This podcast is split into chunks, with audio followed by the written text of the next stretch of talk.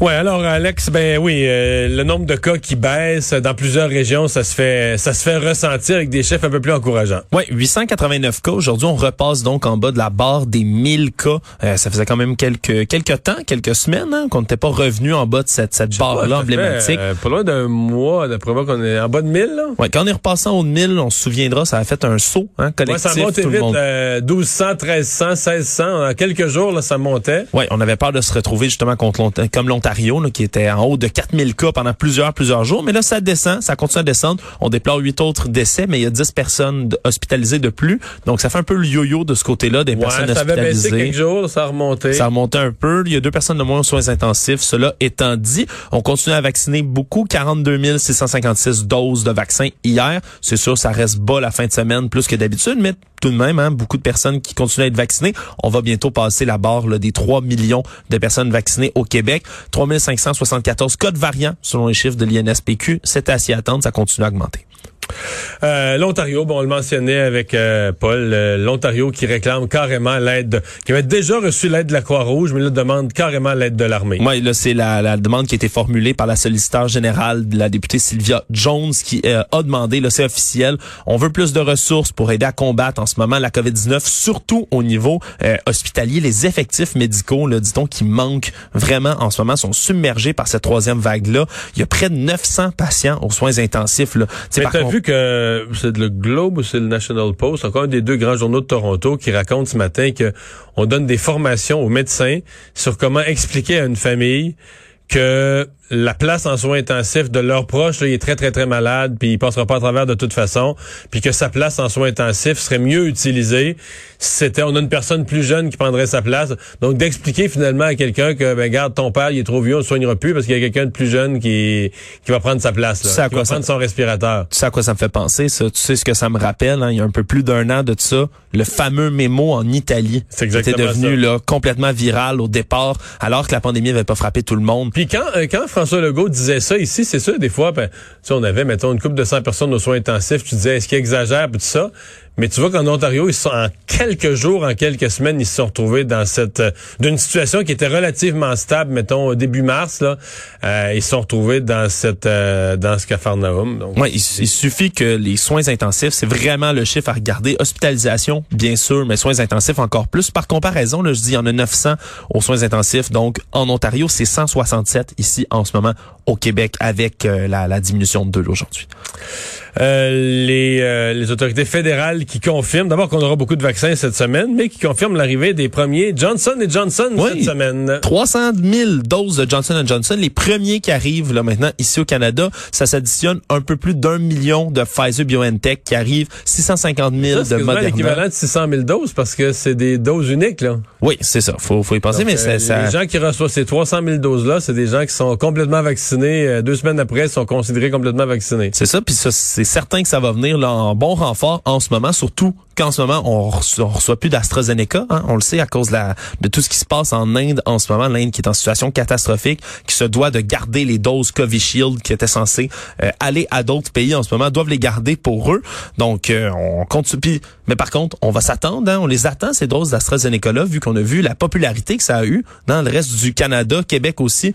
Euh, évidemment, quand on a ouvert à tous, euh, donc de 45 ans et Mais plus là, au Québec, les États-Unis qui 40 veulent nous en donner d'autres. Mais là, ce que je comprends, c'est qu'aux États-Unis, il y a une réflexion pour les envoyer à l'Inde aussi. là. Mhm. Ou est-ce qu'ils en ont assez pour en envoyer à l'Inde, puis en envoyer quand même un peu au Canada? C'est ce qu'on verra. Quand on voit la situation en Inde, je verrais mal le Canada aller Ouais. crier puis réclamer ses, ses doses de vaccins d'AstraZeneca.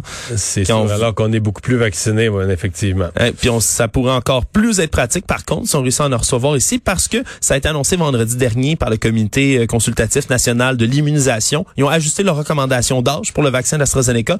Eux disent que c'est Canadiens de 30 ans et plus maintenant qui pourraient recevoir le vaccin. La résidence du patron de Pornhub, en fait, la résidence qui avait déjà fait les nouvelles, qui avait déjà fait l'actualité, mais là, refait les manchettes aujourd'hui parce que cette très luxueuse résidence, qui était à vendre pour, euh, quoi, presque 20 millions, ben, il n'y a plus rien à vendre. Ouais, près de 20 millions, ça avait été annoncé dans le journal, tu dis, la semaine dernière, mais là, c'est la police de Montréal qui enquête sur un incendie criminel qui aurait rasé donc cette grosse luxueuse Et ça résidence-là. a chauffé euh, tout un incendie. Ouais, un méchant incendie, là, les images sont quand même époustouflantes, là, vraiment, quand on dit rasé, c'est rasé. le feu a dévasté la résidence.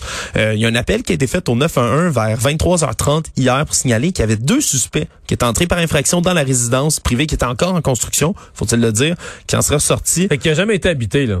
Non. Qui valait comme 20 millions, fraîchement construite, pas tout à fait finie, jamais habitée. C'est cela. On la mettait en vente parce que les constructions allaient être bientôt finies, etc. Une résidence privée. On le rappelle, c'est Ferras Antoun, qui est l'un des dirigeants de Pornhub, là, de son nom, euh, qui possédait cette demeure-là. Et là, euh, après cette alarme-là qui a sonné, qui a été donnée, euh, il a mobilisé plusieurs équipes de pompiers, près de 80 pompiers qui sont venus parce qu'on voulait éteindre le feu absolument, parce qu'il y a un boisé à proximité de cette résidence-là. On voulait évidemment éviter que ça prenne dans le brasé, dans le boisé, pardon, au complet. Personne de blessé, donc, parce que personne n'habitait le bâtiment en ce moment. Mais là, il y a les enquêteurs de la section des incendies du SPVM qui se sont mis au travail parce que ça semble, selon le témoignage du moins, de toute évidence, être un incendie criminel. Donc, ça va être une enquête qui va être euh, assez suivie. Euh, qu'est-ce qui...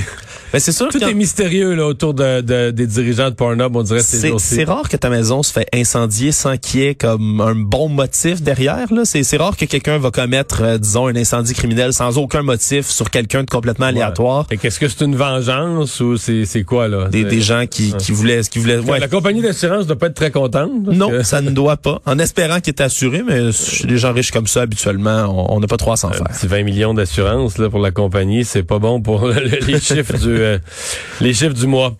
Euh, la Sûreté du Québec qui a annoncé ce matin le déploiement d'un projet pilote pour des caméras corporelles. Oui, puis ça commence par un groupe de 10 policiers, donc de la SQ, qui sont dans la région de Rimouski, qui depuis ce matin ont des caméras d'intervention pour filmer leurs actions. C'est la première phase de ce projet pilote-là qui va s'étendre après ça graduellement Val-d'Or, Beauharnois, Drummondville et d'autres régions. Les policiers aussi autochtones du Nunavik qui vont participer à ce projet-là. Évidemment, les objectifs sont les mêmes à chaque fois qu'on parle de projet de caméra corporelle. On veut ramener la confiance de la population, la rehausser envers les policiers. On veut accroître aussi la transparence des interventions policières, s'assurer que tout soit respecté dans les droits, mais et, aussi... et les policiers veulent se protéger aussi jusqu'à un certain point, parce que sinon, parfois, quelqu'un filme avec son sel, mais filme pas le début. Un policier va être attaqué, on filme pas le début de la scène, mais on va filmer la réplique. Fait quand tu présentes à la TV un extrait de 7 secondes, la population va dire, ah, c'est écœurant ce qu'il fait le policier. Mais si tu as l'ensemble de l'intervention, là, c'est un portrait complètement différent de la situation. Exactement, parce que c'est arrivé plusieurs fois dans le passé. Donc, les corps policiers qui se faisaient filmer, accusaient, ben non, on n'a pas toute l'image au complet. Ben maintenant, un contrepoids, donc, à tous ces vidéos citoyens qui peuvent être tournées euh, quand il y a une intervention. Puis on en voit de plus en plus souvent donc vont pas avoir ce contrepoids-là. Euh, Mais ça met une pression sur le policier, là. C'est-à-dire qu'il il fait pas se laisser aller à ses humeurs puis donner des claques à gueule parce que ça y tente parce que l'autre est mal poli un peu. C'est sûr. Puis ce matin, d'ailleurs, on a refusé de, de, répondre à la question des journalistes, à savoir si euh, les policiers étaient heureux, étaient contents d'avoir des caméras. On n'a pas voulu répondre à cette question-là. Euh, puis le fonctionnement des caméras, c'est quand même intéressant. Il y en a qui vont être, dit-on, manuels et obligatoires. L'activation de cette caméra-là. Donc, pour certaines euh, interpellations, pardon, certaines interventions, on va vouloir l'activer avant. On va dire, oh, on va faire cette intervention-là, ça semble risqué, ça semble dangereux. On l'active avant et ça va rouler tout le long. Dans d'autres cas, on parle d'une activation automatique dès que l'arme de service, donc le pistolet ou encore le pistolet à impulsion électrique, le fameux taser, serait sorti de l'étui. Donc ça, part, ça, part la caméra. Exactement. Donc dès qu'on sortirait le fusil, bang, la caméra partirait, ça commencerait à filmer. Donc c'est une des autres, euh, si on veut, facettes de ce projet pilote-là qui est étudié. Aussi, on parle également de diffusion en direct pour certaines expériences dans certains postes de police. On parle entre autres pour les interventions de santé mentale. On pourrait filmer déjà du poste policier en direct, puis même donner des conseils quasiment dans une oreillette au policier éventuellement pour l'aider à accompagner dans tout ça. Bref, c'est plusieurs projets pilotes là, qui sont mis en utilisation là-dedans.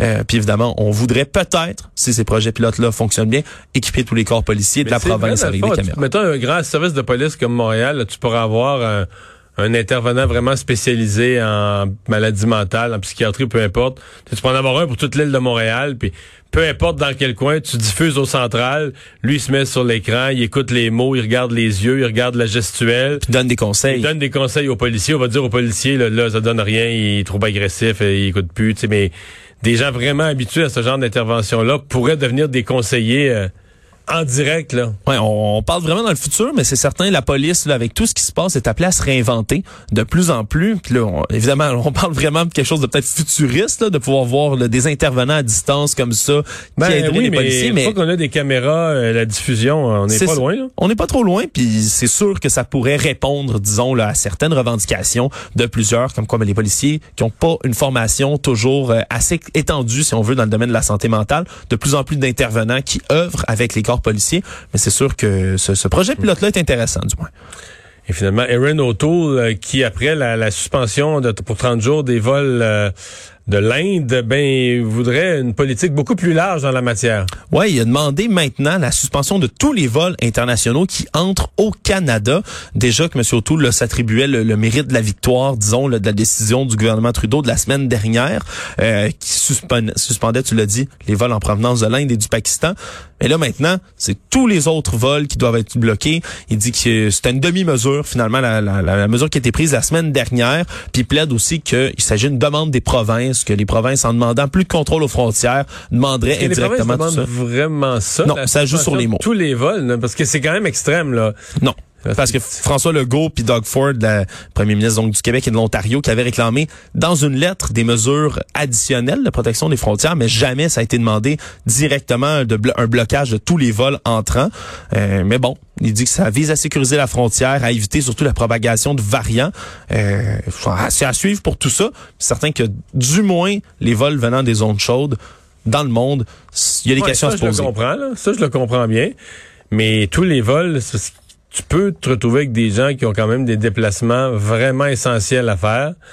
Euh, là, tu tu permets plus rien. Là. Ouais, mais c'est ça. Puis on, le dit, Aaron O'Toole réclamait la mesure qui a été prise la semaine dernière, mais là, la semaine d'après, dire que t'es pas satisfait finalement, que c'était une demi-mesure, puis que t'en veux plus.